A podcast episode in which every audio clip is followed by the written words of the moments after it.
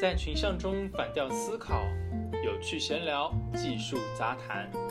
本节目由唱唱反调出品，欢迎在各大平台搜索并关注我们。每一期都会抽奖送出粉丝福利，别忘记参与活动哟。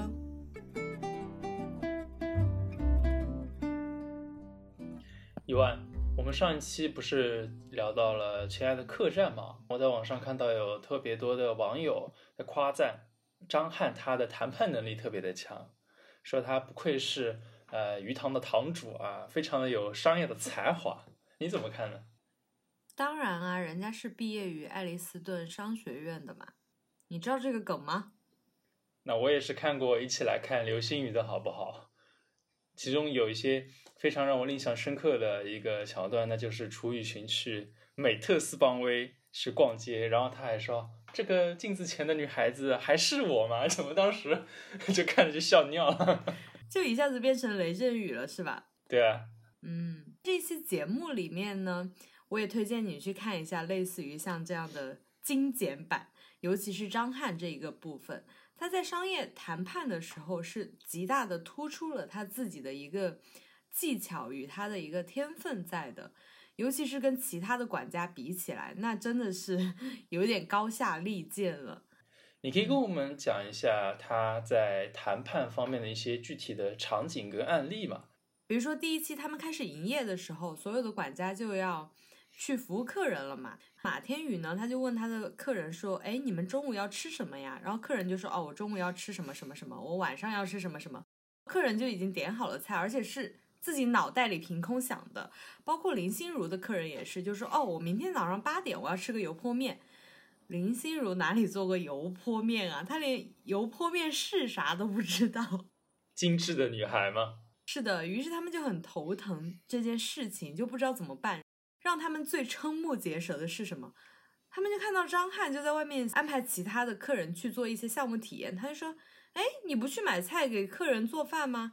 他说：“不啊，我已经去给隔壁的餐厅谈了一个西餐的折扣了。”哇哦！当其他的管家都在自己忙前忙后亲自去服务这些客户的时候，张翰。毅然决然的用更低的价格外包了这些其他的餐厅来为他服务了，不愧是有老板架子。其实当时还有李兰迪和吴磊，他们也去隔壁谈了一个这个折扣，商家给到他们折扣是九五折。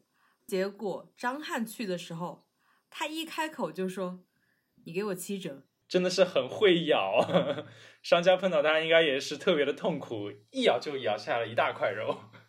当时商家就一脸懵，说：“哎，你们刚刚有几个同事过来，我给他说的八五折，不知道为什么商家是这种心态，他明明给人家的九五折，但是他却说我给他们是八五折，被张翰给吓坏了，可能想要借此抬高这个七折的这个折扣吧。商家当时是懵的，他可能就只是想把这个七折弹上去，就不要再告诉他什么九五折什么的，一看就是一个不好惹的主。”张翰就是通过这一次谈判，他就发现九五折也好，八五折也好，或者七折也好，都是不划算的。于是他就打算在这个套餐上单点，就相当于他给客人说，我们这儿有个定制化的西餐服务，这个餐权是他来决定，他来点的。所以他就把这个套餐的价格控制在了七百二十五，再在这个基础上去给商家谈七折。酒呢？他本来是商家是两百六一瓶嘛，他谈到了一百八一瓶。当时他说：“你们店里的这两瓶酒成为我们亲爱的客栈的店酒，你就是我们亲爱的客栈的经销商。”他这样的谈判方式，任何一个合作方都会觉得你是不是疯了？居然还是被他谈下来了。如果是我碰到张翰的话，我会觉得非常的头疼。因为毕竟架着机器嘛，人家也不好拒绝。但是确实他这个条件很诱人。你想，一个电视节目了，你去做他经销商，也不知道张翰是不是开个空头支票，但是真的很诱人，就对了。就先画了一张大饼，看你吃不吃得下。他收钱也很奇怪，他定的价格就是不低于六百。有的客人呢，他收六百八；有的客人呢，他收八百，跟他的谈话技巧也很有关系。他很容易就卖出去了，其他的管家。压到六百一位也很难把这个套餐卖出去，最后达到了一个什么状况呢？张翰的客人一桌顶了其他管家三桌的收益，他甚至就是说他自己忙不过来，还要把自己其中的一桌的客人分给其他的管家，说：“哎，你今天没有任何效益，没有任何 KPI，我分一桌给你，你去服务我这桌客人。”生意做到他这个地步的话，真的是非常成功了。在所有的艺人里面，不愧是能够跟刘涛叫板的人的员工。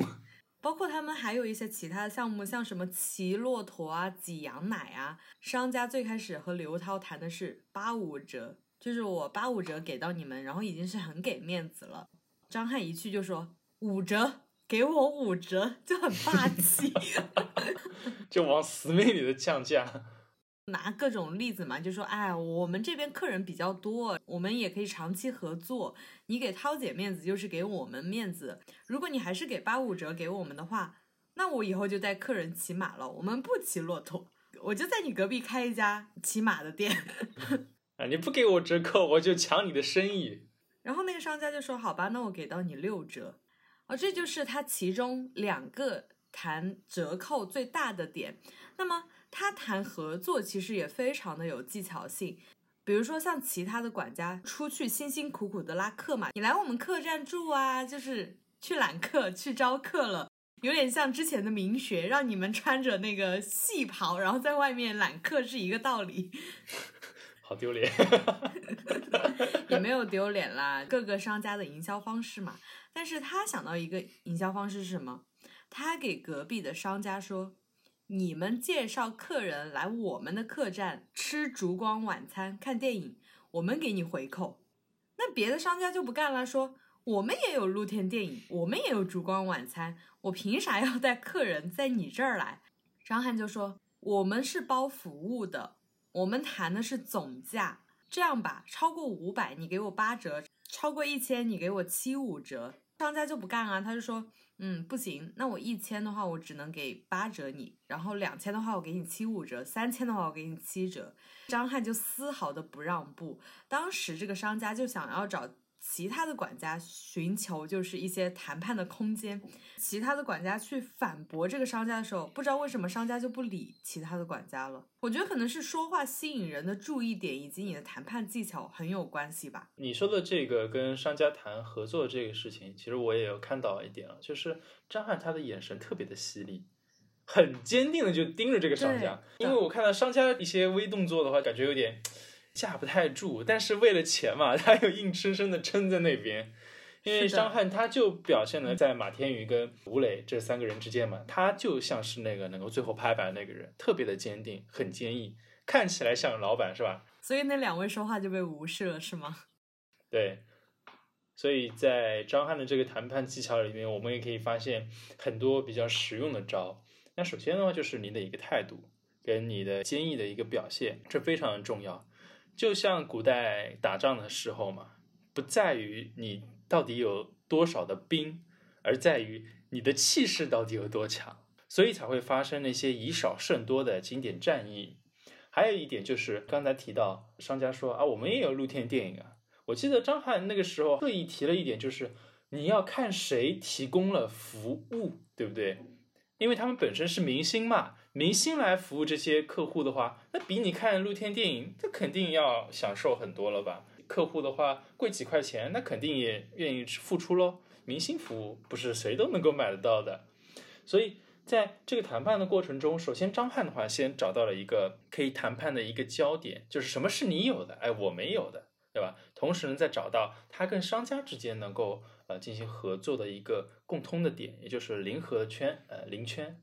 然后呢，他也找到了跟商家合作的这个圈层利益的交汇点嘛，带来客人，名人的效应放在那边，这个揽客能力，商家还是觉得哎要好好的考虑考虑的。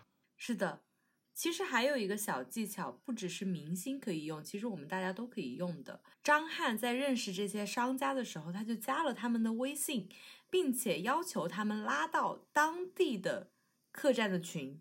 他还给自己在群里起了个昵称啊，然后套近乎。刘涛还去念他这个聊天记录，他居然在群里面说“晚安，亲人们”，然后所有的管家就很唏嘘，就说：“哇，你从来都没有这样对我们讲过，你居然对那些人讲‘晚安，亲人们’。”张翰就说：“我也是为了第一时间能知道有什么新的游客进来景区里面，包括我要扩大客人面，不用我们自己出去拉客，而且能及时的知道客栈与客栈之间的消息，就是信息链覆盖整个旅游区嘛。如果客栈之间互相需要帮忙，他也会记得你，包括你点单啊什么的，你也能及时的，就是很快的拿到一个折扣。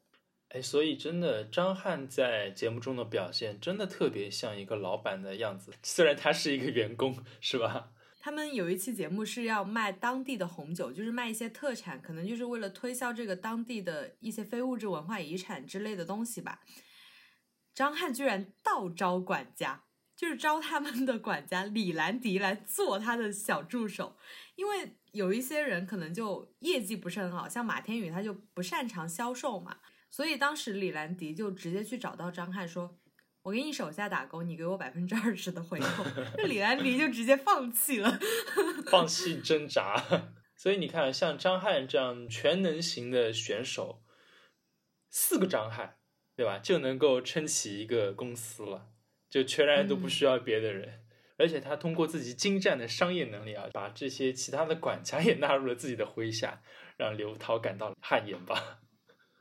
嗯，哎，说到这个，我们下期可以简单的聊一下，这样的管家是不是真的能受到老板的欢迎呢？这样的员工肯定是会受欢迎的嘛，毕竟他为公司带来了非常大的收益，哪怕他收了其他的管家来当自己的下手，那还是整体的给公司赚钱的，没有不受欢迎的道理。